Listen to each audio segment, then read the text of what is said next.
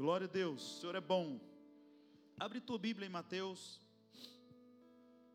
Glória a Deus. Mateus no capítulo 11, versículo 20.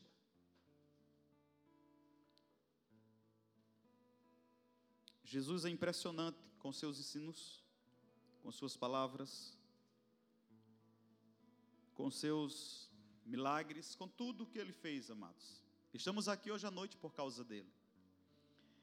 Sem ele, não existe sentido na vida.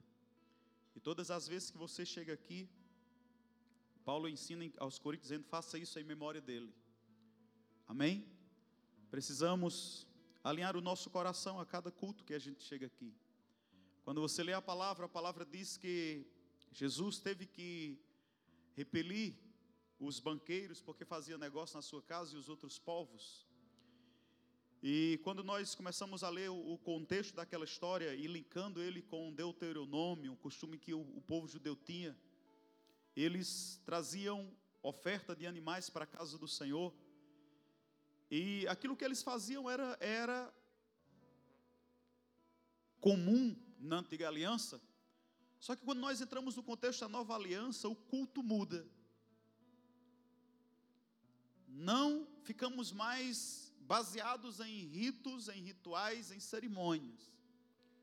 Jesus disse à mulher de Samaria que os verdadeiros adoradores o adoram em espírito e em verdade. E Jesus chega num, num, no templo, e o problema não era que eles vendiam e compravam, o problema era mais sério ainda. Porque o que eles estavam fazendo, eles pararam num, no nível natural, e eles esqueceram de cultuar ao Senhor, de ministrar ao Senhor, de oferecer ao Senhor aquilo que eles deveriam fazer. Se você olha na antiga aliança, eles compravam animais e eles iam para o templo para oferecer ao Senhor, que hoje representam o nosso dízimo, nossa oferta, a nossa música, o nosso tempo, o nosso melhor que viemos fazer aqui. Então eles vinham com animais e eles ofereciam ao Senhor. E quando Jesus chega naquele momento, ele se depara com, com um ambiente que tudo para o culto acontecer estava ali, só que eles direcionaram, eles perderam o, o entendimento do que deveriam fazer lá, e eles agora ficaram é, envolvidos na, no negócio, nas coisas. E embora eles estivessem no templo, mas o coração e a mente e as atitudes deles não estavam. Então eles ficaram envolvidos com compras e vendas de animais e acabaram esquecendo o que eles foram fazer no templo. Então o problema, amados, não era o comprar e o vender, porque ou eles compravam lá ou eles teriam que comprar em, outros, em outro lugar para vir para o templo e oferecer. E se você percebe, Jesus disse: A minha casa será chamada casa de oração. O problema é que quando eles chegaram na casa do Senhor, não tinha nenhum problema ele comprar um animal ali, mas ele precisava entender o sentido daquilo e não deixar enganar, não deixar passar despercebido o momento. Isso acontece na casa de Marta e Maria. O momento passou. E Maria entendeu. Marta não. Aconteceu a mesma coisa lá na venda dos animais. Eles poderiam vender e comprar, e eles teriam que vender e comprar em qualquer lugar para oferecer. Mas no nosso contexto hoje, quantas vezes chegamos nos cultos, amados, e estamos como, como Marta? Quantas vezes chegamos no culto e estamos como os vendedores de animais? Pastor, não, mas eu não estou vendendo nem comprando.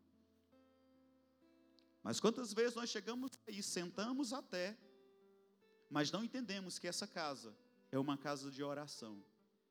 é uma casa de prestação de culto, é uma casa de oferecer oferendas ao Senhor. E ficamos como aqueles vendedores de animais, negociando muitas vezes com o nosso celular.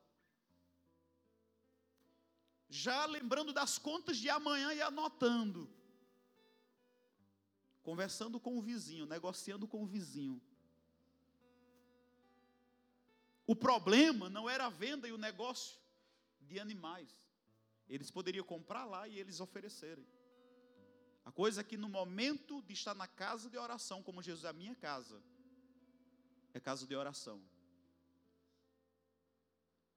Eles não entenderam aquilo. Quando nós vamos para Coríntios, 1 Coríntios 11, falando sobre a ceia, acontece a mesma coisa. As pessoas chegaram no templo, eles até foram para o templo. E quando eles chegaram lá, eles levaram comidas e bebidas. E eles começaram a fazer grupinhos, panelinhas e comer. E Deus não trabalha com panelinha, Deus trabalha com vaso. Quem trabalha com panelinha é o diabo. Então eles começaram a fazer panelinha na igreja e eles começaram a comer. E Paulo, quando chega naquele ambiente, tinha a mesma atitude dos vendedores. Porque eles não discerniram o que eles foram fazer naquele lugar. E nós precisamos ter cuidado, amados, muito cuidado. Quando chegamos na casa do Senhor, para não estarmos como os vendedores de animais lá no templo, os cambistas. Para não termos a atitude que Marta teve, para não termos a atitude do povo da igreja de Coríntios no dia da ceia. Amém? Então fica ligado. Não deixa nada te desligar. Entende que esse momento é, é, é estamos aqui para aprender do Senhor. Estamos aqui como Maria para sentar e ser, ser alimentado, receber orientação ser transformado, ser alcançado e tratado por dentro. Não olha para o vaso, olha para a palavra. Amém. Porque o que alimenta não é o vaso, é o que sai do vaso. Você está entendendo? Então nós precisamos ter cuidado para não ficarmos naquele exemplo que eu dei pela manhã, na consagração da, da mulher que cozinha a manhã inteira e faz o melhor almoço e recebe várias pessoas. E quando as pessoas chegam, sentam na mesa e comem, se deliciam. E chama ela para comer, e ela diz: Eu não estou com fome. E alguém pergunta: Você já almoçou? Ela disse: Não, mas eu não estou com fome. Por quê? Porque a mente dela enganou o estômago. Ela precisa se alimentar. Porque apenas com o cheiro da comida, a, a, a mente dela transmitia uma mensagem para o estômago que ela não deve comer, ela não precisa se alimentar. E quantas vezes nós chegamos na casa do Senhor e a nossa mente nos engana e saímos enganados, não alimentados. E a palavra diz que é por causa disso, por não discernir, que existe no nosso meio, não é lá fora, é no nosso meio. Muitos fracos, doentes e muitos morrendo. Por falta de discernimento, por falta de, de, sabedoria. Então entende o que você veio fazer aqui, amados. Você não veio para ficar preocupado. Você não veio para ficar pensando nos negócios. Você não veio para ter o teu culto do teu modo à parte, não, você veio para estar envolvido com aquilo que Deus vai ministrar. Você abriu sua Bíblia em Mateus 11, 20. Quando nós lemos Mateus 11, 20, a palavra diz que passou então Jesus a escrepar as cidades nas quais ele operava numerosos milagres, pelo fato de não, de não terem se arrependido. Pelo fato de não terem se arrependido. É interessante, amados, quando nós começamos a ver é, Jesus tratando sobre coisas, sobre pessoas, é interessante porque quando você lê, você começa a pegar palavras que, que, que muda toda a nossa maneira de ver os fatos, as verdades, os acontecimentos. A palavra diz pelo fato de não ter terem se arrependido. E ele começou a dizer, amados, aquelas, aquelas cidades, aquelas pessoas que não tinham se arrependido. E essa palavra é válida para nós. Ele começa a dizer, ai de ti Corazim, ai de ti Betsaida, porque se em Tiro e em Sidom se tivesse operado os milagres que em vós fizeram, há muitos que, é, que elas se teriam arrependido com pano de, de, de saco e cinzas. Então existe uma reprovação para a incredulidade e a atitude que aquele povo teve com os milagres, com o que Deus fez. De tal modo que Jesus compara a outra cidade e disse: se eu tivesse feito esses milagres nessas outras cidades, eles não teriam tido a atitude de vocês. Eu estava meditando nisso aqui, amados, e eu fiquei tremendo na base. Fiquei pensando, será que eu tenho considerado, eu tenho crido e considerado tanto o que Deus tem feito na minha vida, a ponto de Jesus não, não me dizer, Francimar, se eu tivesse feito isso, que eu fiz na sua vida, na vida de Lucivaldo, ele teria se arrependido com cinzas e panos, com, com panos de saco e cinza.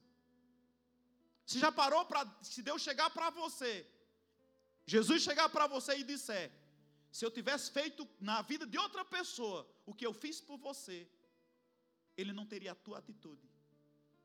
A tua atitude é reprovável. Não é sério isso, amados? Você tem honrado e considerado o que Deus tem feito na sua vida? É você e Deus. Eu não sei o que Deus fez na sua vida. Eu sei o que Ele fez na minha. Mas uma coisa eu percebo aqui: é que Deus quer reconhecimento e gratidão pelo que Ele fez na nossa vida. E Ele fala para uma cidade inteira: Ele diz, se, se na, em outras cidades eu tivesse feito isso, aquelas outras cidades não teriam a atitude que vocês estão tendo. Que coisa, amados. Isso é grave. Isso é sério. Não esteja pensando você que um dia você não vai deparar ante o, ante o tribunal de Cristo para uma prestação de contas. Você já parou para pensar um dia você chegando dentro de Jesus? Porque nós vamos chegar. E essa chegada não é para tirar uma selfie com ele. A palavra diz que é para um prestar de conta daquilo que fizemos ou deixamos de fazer com o nosso corpo. E aqui está Jesus dizendo: se eu tivesse feito em Tiro e em Sidom o que eu fiz no vosso meio, aquelas duas cidades teriam se arrependido com panos de saco e cinza. Será que Deus tivesse feito na vida de outra pessoa o que tem feito na tua vida, ela teria a tua atitude? Não sei. 22. E contudo vos digo: no dia de juízo haverá menos rigor para Tiro e Sidom do que para vós outros. Tu, Cafarnaum, Jesus sai da sua terra e vai viver em Cafarnaum. Jesus morava em Cafarnaum. E ele começa a dizer para Cafarnaum: Elevar-te-ás porventura até o céu, descerás até o inferno. Isso é sério. Jesus tratando de coisa séria aqui, por causa da atitude, de uma coisa que ele estava falando, falando, falando, fazendo, fazendo e fazendo. E as cidades inteiras, as pessoas tendo uma atitude indiferente. E ele começa a dizer para Cafarnaum: Eu morei na, em, em Cafarnaum. Eu quero falar para você, Cafarnaum. Quero falar para você. Amados, esses textos sempre passaram diante dos meus olhos despercebido. Mas enquanto eu estava lendo, eu, meu Deus do céu, isso é para mim.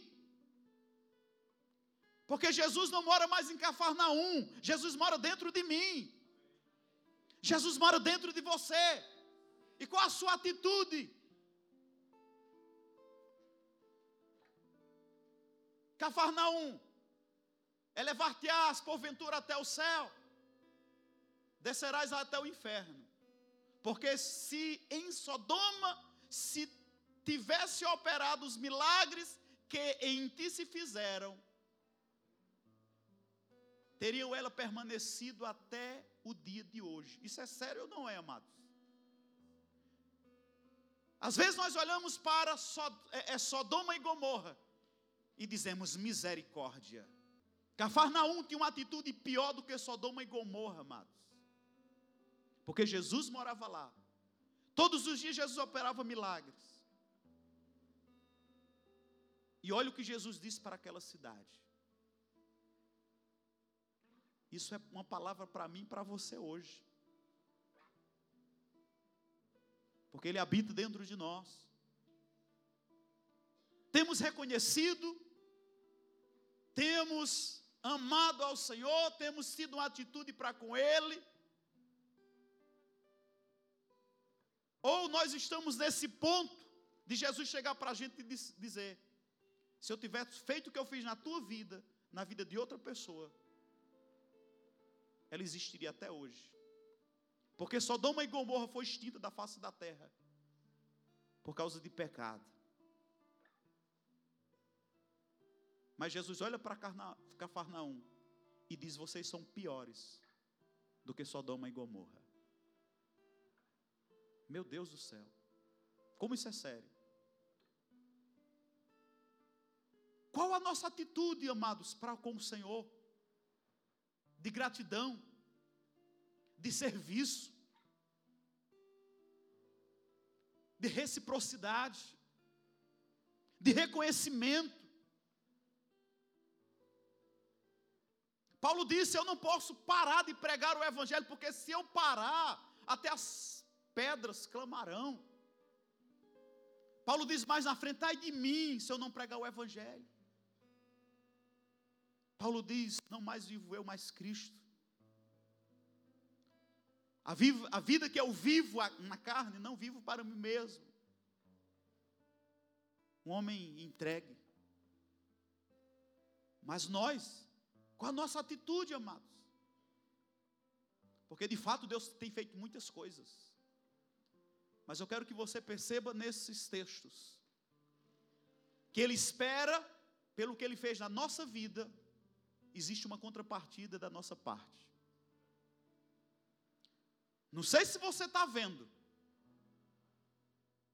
e eu não sei o que é que você vai fazer a partir de hoje, mas eu digo a você: eu li esses textos com olhos iluminados e eu temi e tremi diante de tamanha verdade. E ele continua dizendo,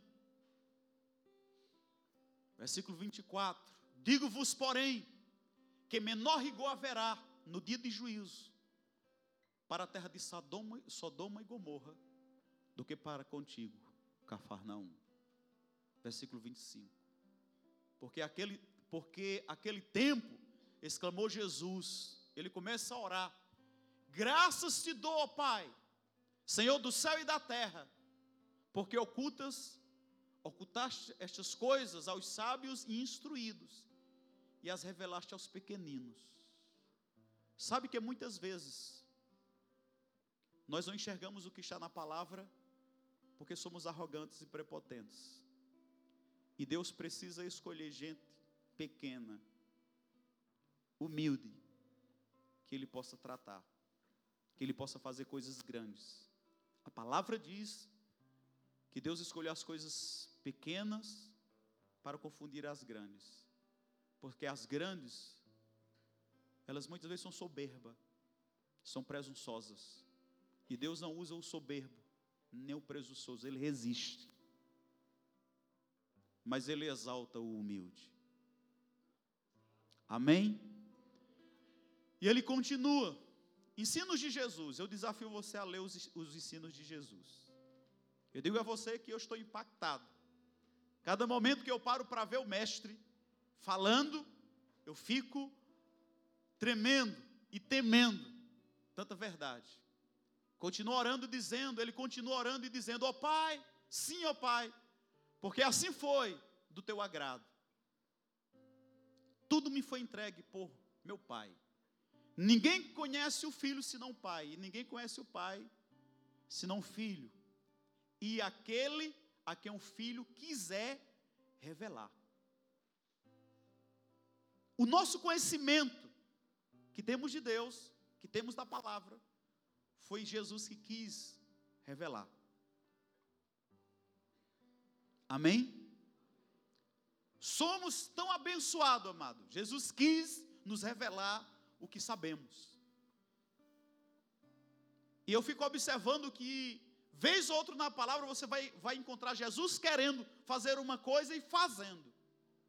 Quando você lê é, Mateus, não precisa abrir lá, é, Mateus capítulo, eu gosto muito desse capítulo, desses versículos, é, Marcos capítulo 3, versículo 13, 14, 15. A palavra diz que Jesus sentou e escolheu o que ele, o que ele quis. Jesus escolheu o que ele quis, ele estava dizendo: Eu escolhi esses doze, porque eu quis assim, não perguntou a ninguém, não quis saber a opinião de ninguém, ele quis aqueles doze, pronto. Se alguém foi falar, mas Jesus, esse Pedro é muito bruto. Como é que o senhor escolhe um pescador desse calibre? Jesus ia dizer: não é da sua conta, eu escolhi ele porque eu quis. E daí? Vai dar alguma coisa?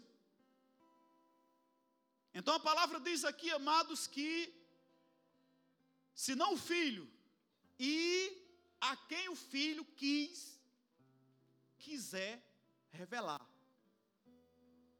E a palavra diz, amados, Paulo entendendo isso, Paulo diz que é vontade de Deus que todo chegue ao conhecimento da verdade.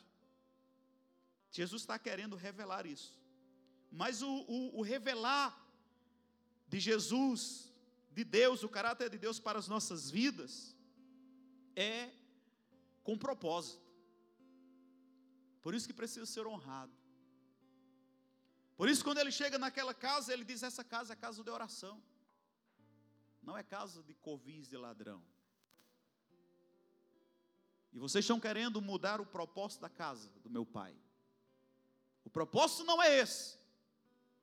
Vocês até estão comprando animais, trazendo animais, mas o propósito não é esse. O propósito é outro. Porque muitas vezes nós fazemos, temos uma atitude certa, mas com o um propósito errado. E aquele que conhece os corações sabe muito bem. Amém? Então ele continua Depois que ele trata aquela situação, ele diz: Vinde a mim, todos os que estáis cansados e sobrecarregados, eu vos aliviarei. Diga glória a Deus. Aleluia, amados. Quando nós lemos Mateus 16, 13 ao 20, depois você pode ler com mais tempo. Eu quero me deter um pouco aqui. Jesus ele veio do céu para trazer o reino de Deus para a terra. O reino de Deus já veio.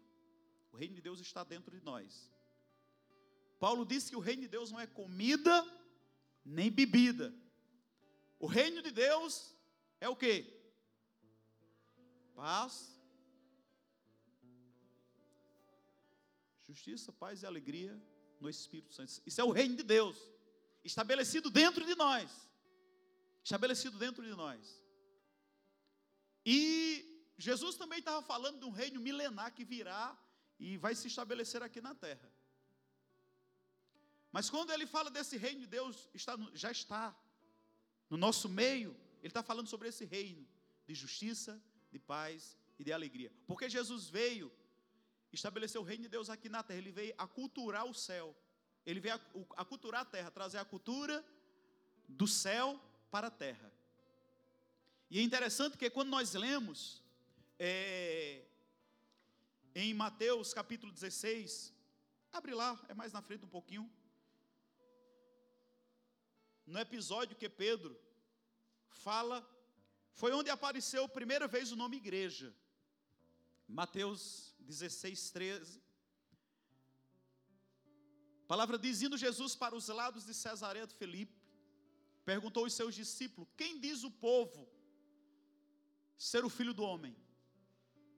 Eles responderam: uns disseram João Batista, outros Elias, outros Jeremias, e outros, alguns dos profetas.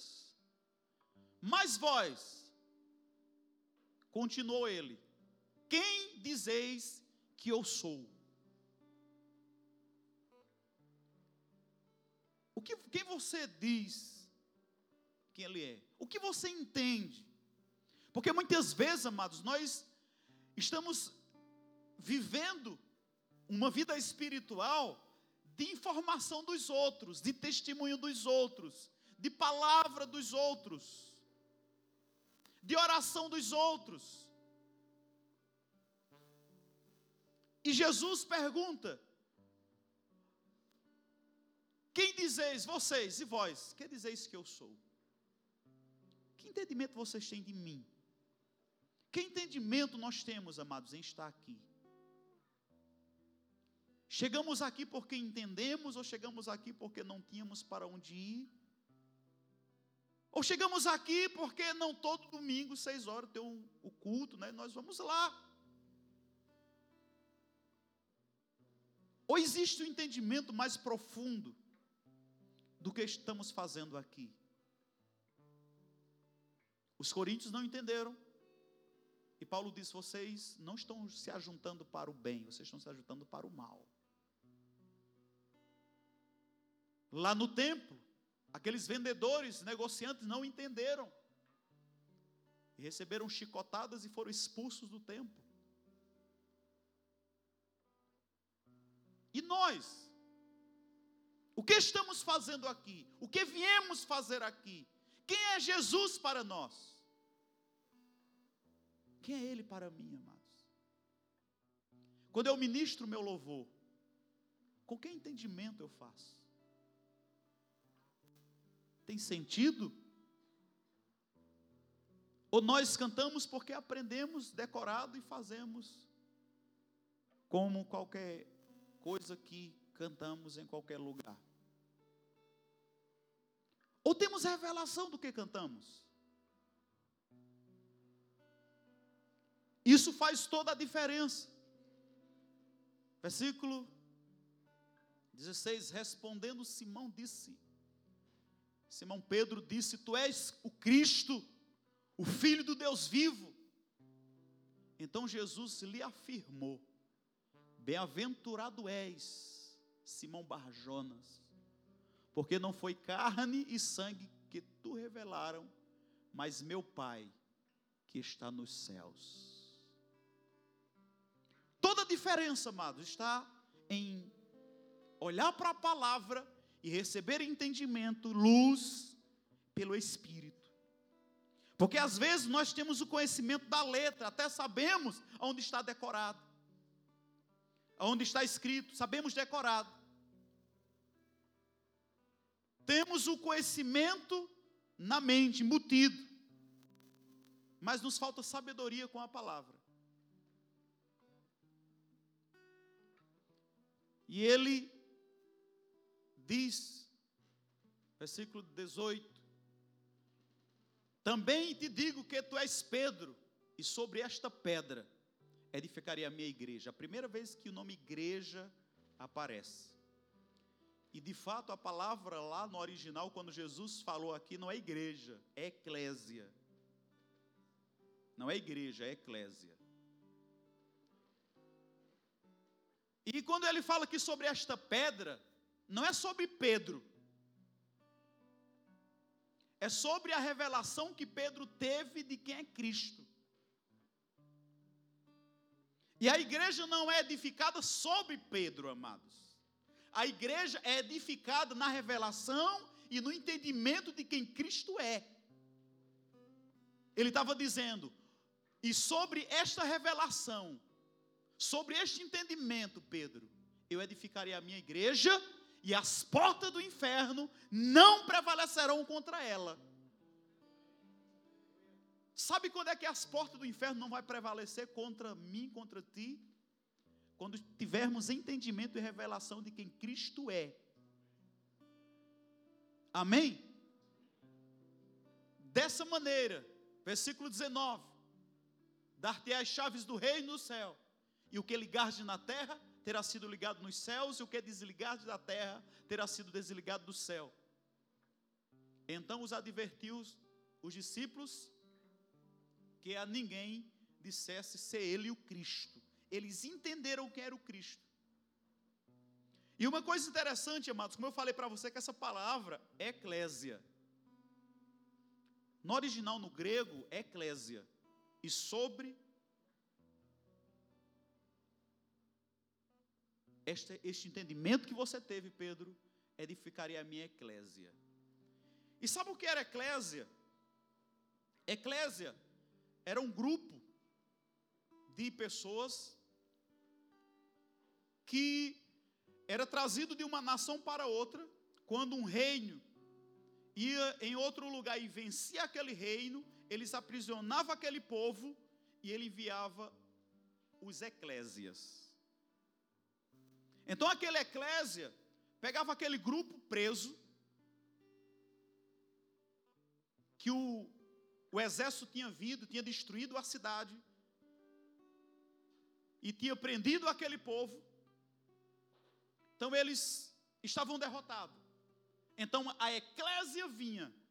A eclésia era um grupo de pessoas formadas, de, de opinião formada, entre doutores, professores, arquitetos, todo tipo de pessoas com habilidades e sabedoria, era eclésia. Então, depois que o povo estava preso, o exército inimigo foi vencido, estava detido em um lugar, eclésia chegava. E o que é que a eclésia vai fazer? Eclésia ia para aquele povo e a eclésia começava a culturar aquele povo com a ciência, com a medicina, com todo o conhecimento do outro reino. Isso acontecia com Roma. Roma era quem fazia isso. Chegava um tempo, amados, eles, eles selecionavam aquelas pessoas, perguntavam quantos médicos temos aqui? Três médicos. Traga esse médico, esse médico vai ficar com o médico de Roma. Esse médico de Roma é o Eclésia. Esse médico está responsável para aculturar o, o, esses três médicos de outra nação com a cultura de Roma. E assim eles faziam com todo aquele grupo. Chegava um ponto que aquele grupo dizia: Eu sou romano. Eu quero ir para Roma. Eu quero servir ao rei de Roma. Eles estavam tão influenciados por eclésia que eles se tornavam romanos na alma. Quando Jesus estava falando sobre essa eclésia aqui, e ele diz: e sobre esse entendimento, Pedro, essa revelação que eu sou Cristo, eu vou edificar a minha igreja e as portas do inferno não prevalecem. Se você ler Colossenses capítulo 1, versículo 15, a palavra diz que Jesus venceu a morte, Jesus venceu o diabo, Jesus expôs a vergonha, o inferno e Satanás. Porque o mundo estava nas mãos do diabo. O diabo era o Deus. O melhor, o diabo ainda é o Deus desse mundo. Mas ele era o Deus das nossas vidas. Então, depois do diabo vencido e derrotado, Jesus conta com a eclésia, com a igreja. Diga a pessoa que está ao seu lado, é com você. Você é o eclésia hoje. E você e eu, amado, somos responsáveis para trazer a cultura do céu para a terra. Nós somos os responsáveis para influenciar aonde for com a cultura do reino. Você está entendendo? Por isso que Jesus diz: é aqui que aparece a primeira, a primeira vez o nome igreja. Mas essa igreja, essa eclésia, precisa entender a respeito do reino, precisa entender quem Jesus é.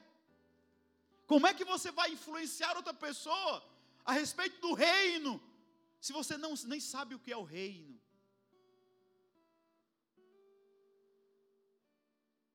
Imagina, Eclésia era um grupo preparado para influenciar psicologicamente.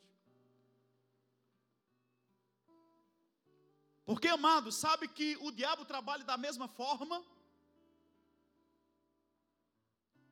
Eu estava lendo um, um, alguma coisa em algum lugar, não estou lembrado aonde, que, que falou que a nossa guerra hoje não é mais física, com arma. Não. A guerra hoje é, é psicológica. Por isso que nós vemos, a gente está escutando muito a palavra ideologia. A guerra hoje é ideológica, ideológica.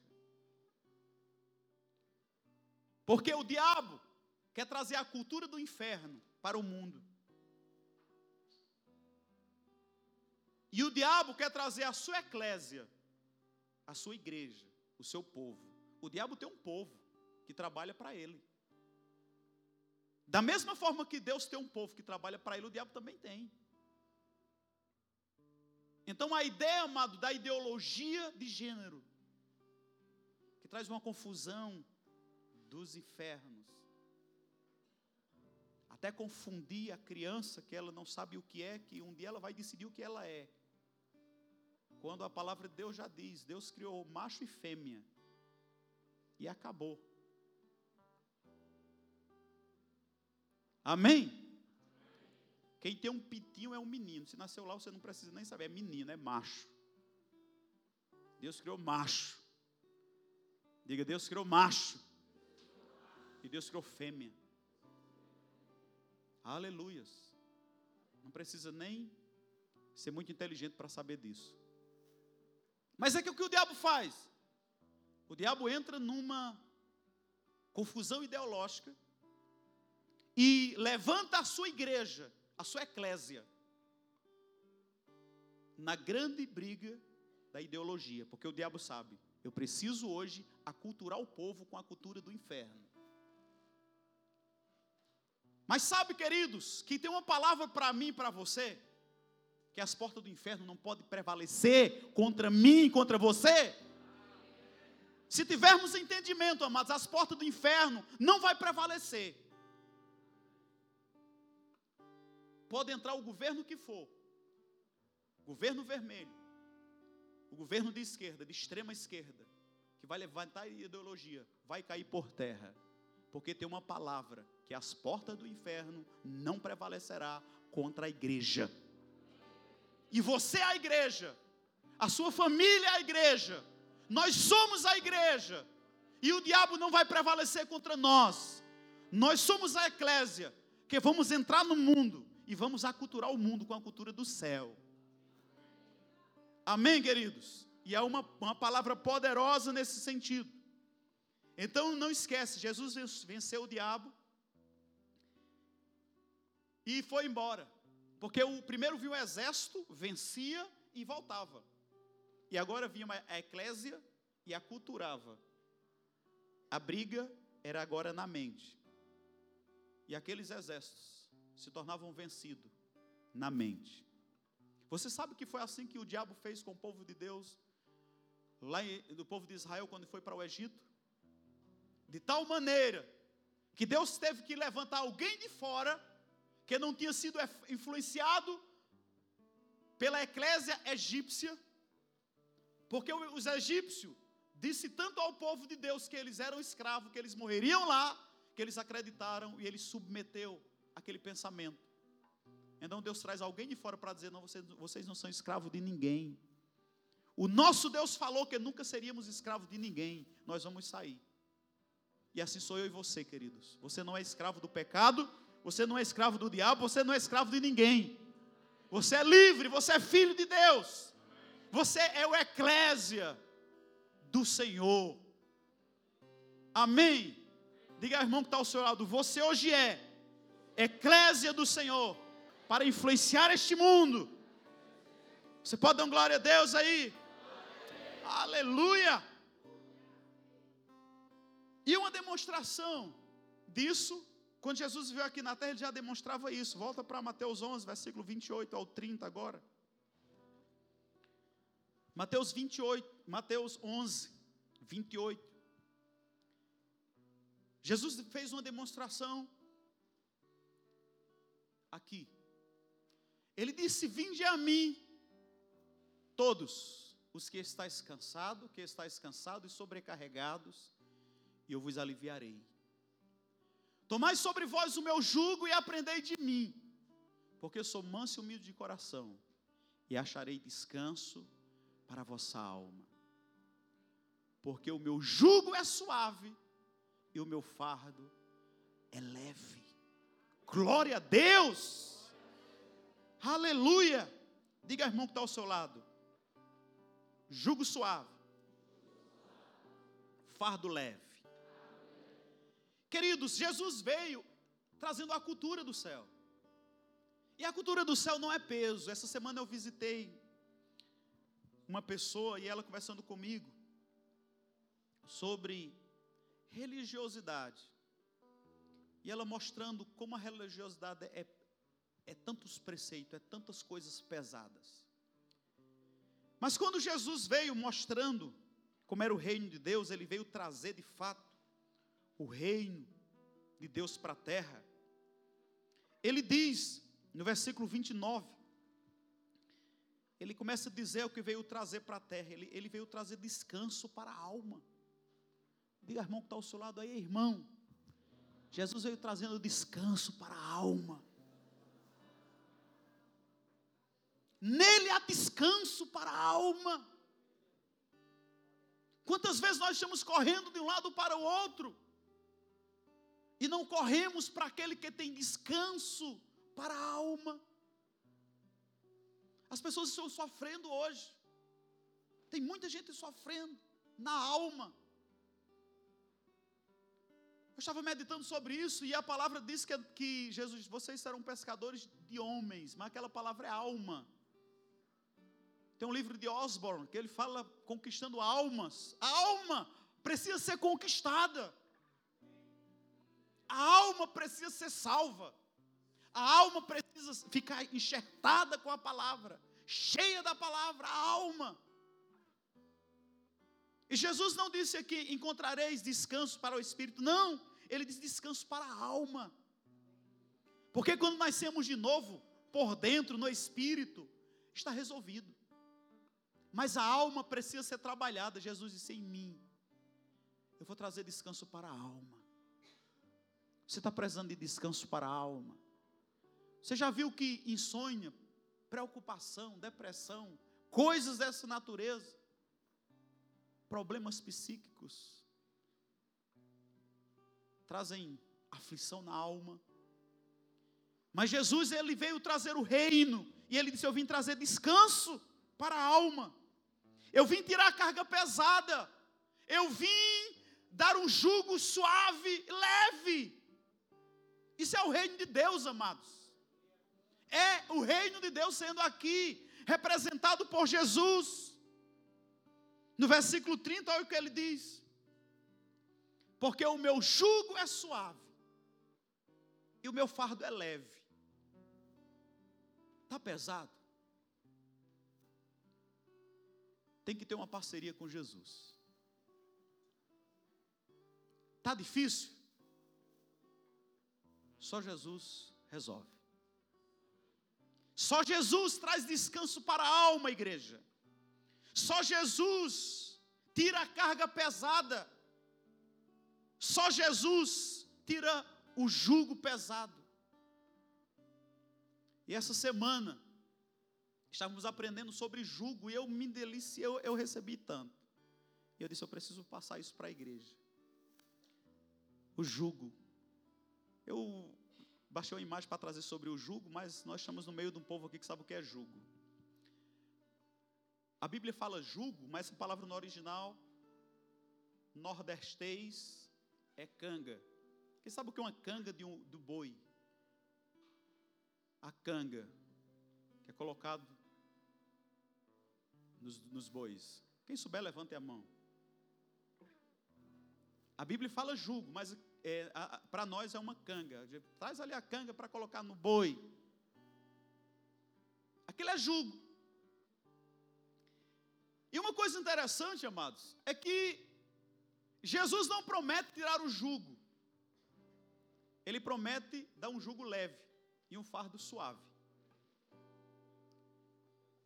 E imagina, você já viu muito aquela palavra jugo desigual, né? Mas eu não vou falar sobre isso. Porque nós estamos, amados, carregando. Quando a gente estava no mundo, a gente carregava a canga sozinho. E fica pesado. É pesado. É duro. Até um boi só. Se você colocar um boi no carro, ele pode até arrastar o carro. Mas ele não vai muito longe. E o que é que acontece com o jugo? Jesus ele fala no versículo anterior, no versículo 29, ele ensina algo maravilhoso aqui. Falando sobre tomai sobre vós o meu jugo. Diga a pessoa que está ao seu lado: Jesus não disse que vai tirar o jugo. Ele vai trocar o jugo. Você já parou para pensar que ele vai trocar o jugo? E é interessante, amados, que no jugo são duas pessoas. Aqui Jesus está convidando para você tirar o jugo velho ou o jugo que você tem com o diabo e juntar-se a ele. Por isso que ele diz, no versículo anterior, ele diz: Vinde a mim. Versículo 28. Vinde a mim, todos os que estáis cansados e sobrecarregados, e eu vos aliviarei. Você precisa ir a Jesus. Tem gente aqui que está precisando ir a Jesus. Porque você está com jugo pesado, está cansado, está sobrecarregado, está sem alívio. E Deus está te chamando. Jesus está te chamando nessa noite para pegar o jugo com Ele. Toma sobre vós o meu jugo. Toma sobre vós o meu jugo.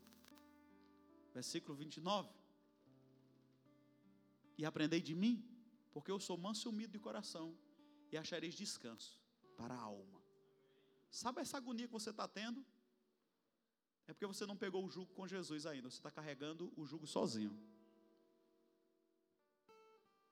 Então Jesus chama para pegar o jugo com ele. E o jugo são duas pessoas são dois bois pegando o arado para arar a terra. E você vê na rua, a gente vê aí que eles procuram dois bois mais ou menos na mesma idade, do mesmo tamanho, com as mesmas características. Por quê? Para que o jugo fique leve. Porque se eles pegarem um boi grande, velho, alto e um bezerrote, vai ficar um jugo desigual. E um vai carregar o peso. Bem que é assim que eles treinam, né? É assim que eles treinam. Mas voltando para esse entendimento aqui, nós precisamos pegar junto com ele. Sabe que tem gente que às vezes ficou exausto, estafou de fazer a obra do Senhor. Pastores que voltaram, desistiram de tudo, pendurar a chuteira na língua do jogador. Sério, eu não quero mais. Por quê, amados? Fazer a obra é pesado. Eu sei do que eu estou dizendo. Se você tentar fazer sozinho, na sua força, se você pegar o jugo sozinho, se você tentar pegar o arado e arrastar sozinho, mas se você disser, Jesus, vem cá, e você vai a Ele, você diz, Jesus, São dois lugares. Pega junto. E você vai com Jesus, levando o jugo. E ele diz: a promessa do 30 é: o meu jugo é suave. Uau! Diga assim: o jugo de Jesus é suave. E o fardo é leve. Agora, se tiver com ele, meu irmão, se não tiver, às vezes eu vejo crente dizendo, pastor, estou só, só a graça. Estou acabado. O reino de Deus não é para você estar só a graça e acabado. Não. Porque o reino de Deus é justiça, paz e alegria no Espírito Santo. Amém? E o fardo e o jugo é suave, o fardo é leve. É para você estar tá bem, soft e light.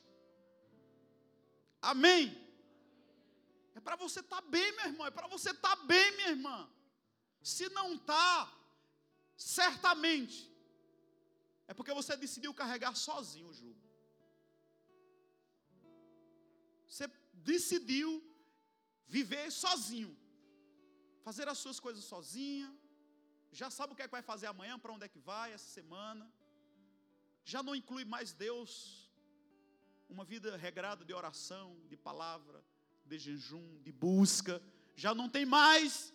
Sabe o que é fazer isso? É colocar Jesus, é colocar o jugo de Jesus com você. É você dizer segunda-feira. Tem muita gente dizendo, meu Deus, amanhã já é segunda-feira. Eu não quero nem acordar. Quero dormir até terça. Mas se você disser, Senhor, amanhã, é, amanhã é segunda. E eu te convido. O melhor, eu venho a ti, porque eles vêm a mim. Vou entrar debaixo do jugo agora, Senhor, é contigo. Pega de um lado que eu vou do outro. E vai ficar leve e vai ficar suave. Amém? Você está entendendo?